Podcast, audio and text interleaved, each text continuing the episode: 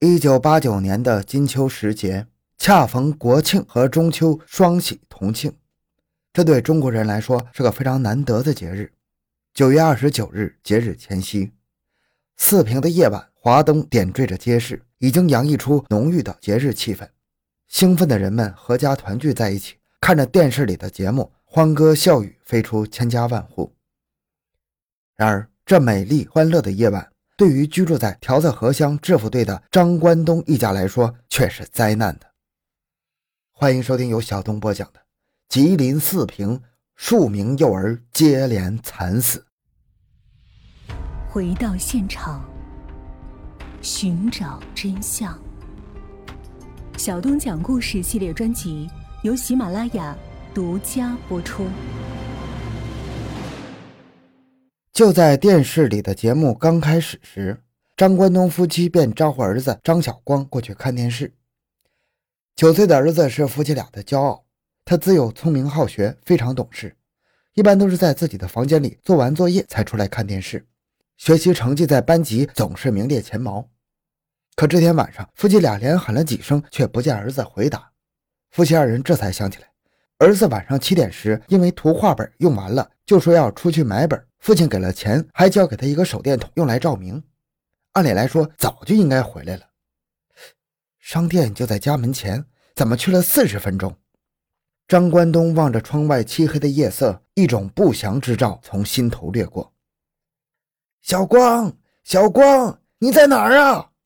夜空中回荡着张关东夫妻的呼唤声。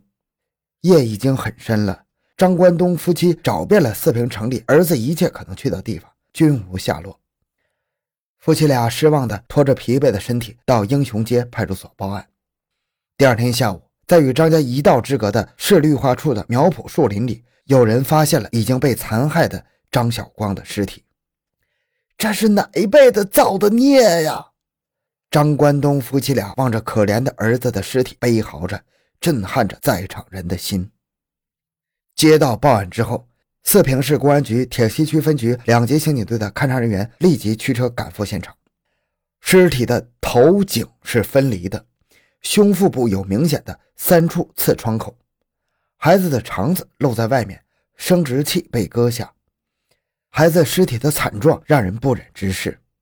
经过检验胃内容物，孩子的死亡时间是九月二十九日晚饭后两个小时左右。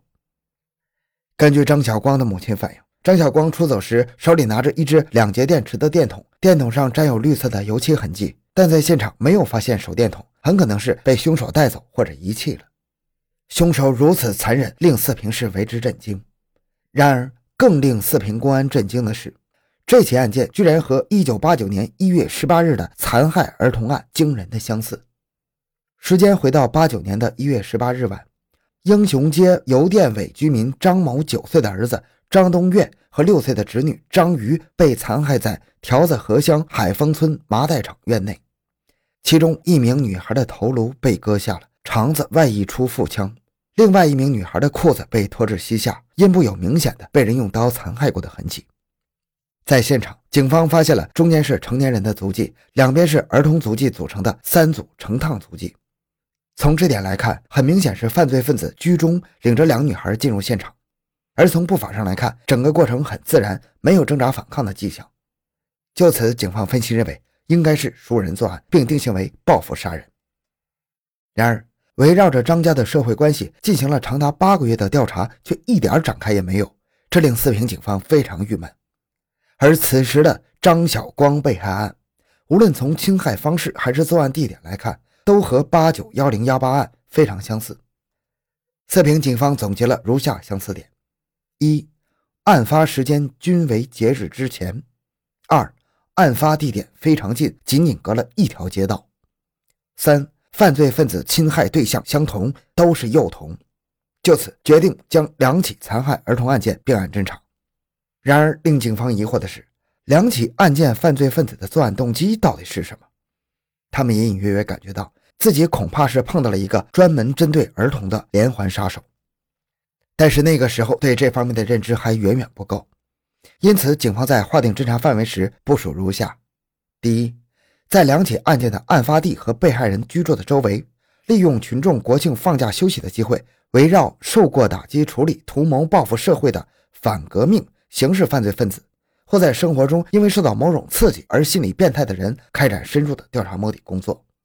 四平市公安局决定成立“九三零”系列儿童专案组，而与此同时，大规模的人海战术已经悄然展开了。大海捞针绝非易事，警察们连续摸排了四天，却一点线索都没有。为了扩大案件的线索来源，十月四日国庆节刚过，案件指挥部就召开了铁西区范围内各单位内保人员会议，公布了案情，要求在单位内部进一步发动群众搜集线索。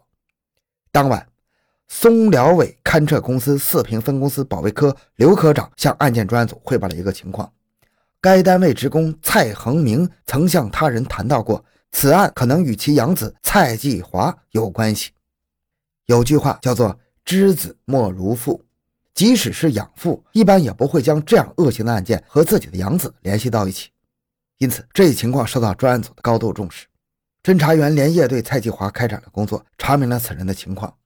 蔡继华，男，十九岁，是其中机场工人，性格孤僻，在单位有盗窃行为。为了获得更多情况，第二天，在刘科长的配合下，铁西刑警队侦查员找到了已经离休在家的蔡恒明。经过耐心的思想工作，蔡恒明反映了两个非常蹊跷的情况。首先，蔡恒明注意到，八九年的残害儿童案件发生后，养子蔡继华曾经连续几天到案发现场周围闲逛，对公安机关如何破案特别的关心。回到家中又问些莫名其妙的问题。其次，九月二十九日晚，蔡继华曾经带刀外出过，直到八点才回家。回家后又一反常态。居然破天荒的自己动手洗衣服，那蔡继华在平时有没有与常人不同的举止？侦查员启发道：“嗯，他有时看电视激动了，用力刺自己的胳膊，还挖沙发的靠背。对了，他还有两本非常诡异的日记。”说着，蔡恒明从蔡继华卧室里拿出两本日记本，递给侦查员。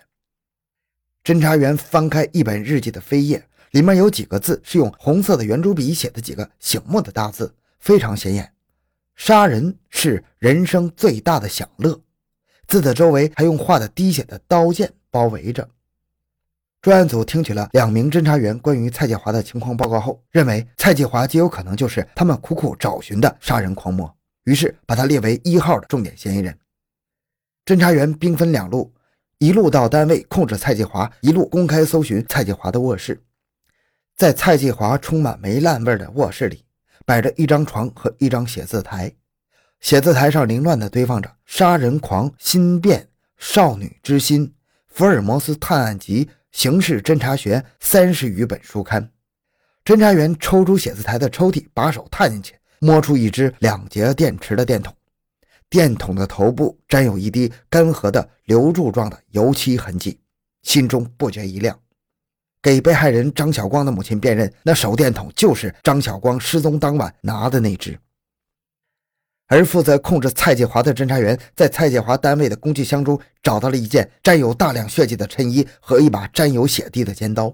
经提取血迹化验，血型与张晓光的血型相同。大量的证据充分证明，蔡继华就是九三零系列残害儿童案件的凶手。蔡继华被带到刑警队之后，情知不妙，仍是强作镇静，只承认自己有小偷小摸的行为，企图避重就轻，转移视线。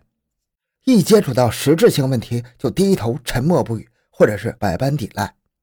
但是此时，预审员手里已经有了大量的证据，蔡继华再也抵挡不住侦查员凌厉的攻势。经过五个小时的较量，他终于供述了九三零案件犯罪经过。九月二十九日晚。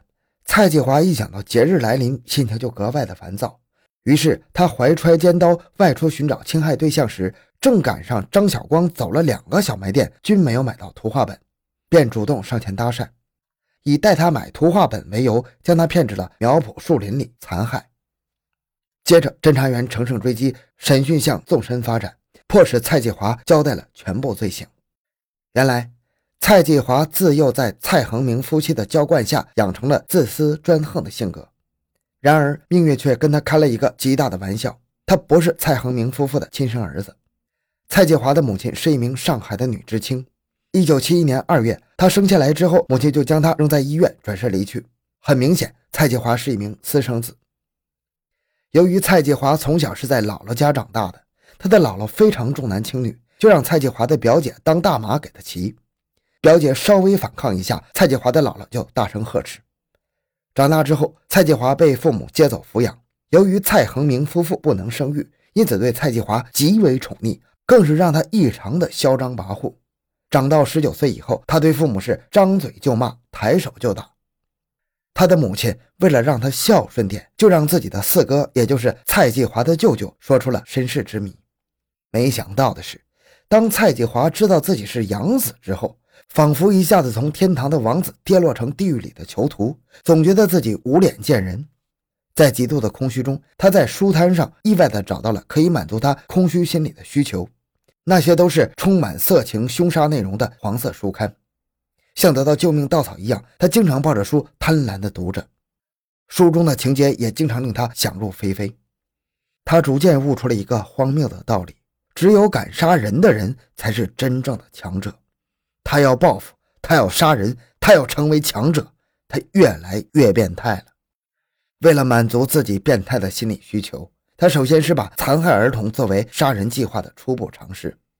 从1988年以来，他以哄骗手段。作案四起，残害儿童五个人。除了已经发现的三名儿童的尸体，另外有两名儿童的尸体被他埋入了地下。埋尸地点就在发现张晓光尸体的苗圃当中。据蔡继华交代，一九八八年一月十六日下午，他诱骗男童谢颖丽和他一起去买东西吃。谢颖丽平时就和他一起玩，就很欢快的和他去了，而这一去就再也没有回来。一九八九年八月份的一天，他又用同样的方法杀死了男孩邹坤。而在警方进行核实的时候，令警方非常惊讶的是，其中一名被害儿童的家长一直以为自己孩子是被拐走的，直到蔡继华被抓获，他们都没有报案。至此，轰动四平的九三零系列残害儿童案件彻底告破。这个杀人狂魔在破案后的第十天就被押上刑场执行枪决。根据四平市民回忆，执行枪决那天，全市能有时间的都在路上看。为了能把他活着拉到刑场，公安没有用当时犯人游街惯用的大绿解放军车，而是用当时还很高级的新北京吉普。但是据说到了刑场，那辆车已经被市民投掷的石头砸得不成样子了。好，这期案件就讲到这里。小东的个人微信号六五七六二六六，感谢您的收听，咱们下期再见。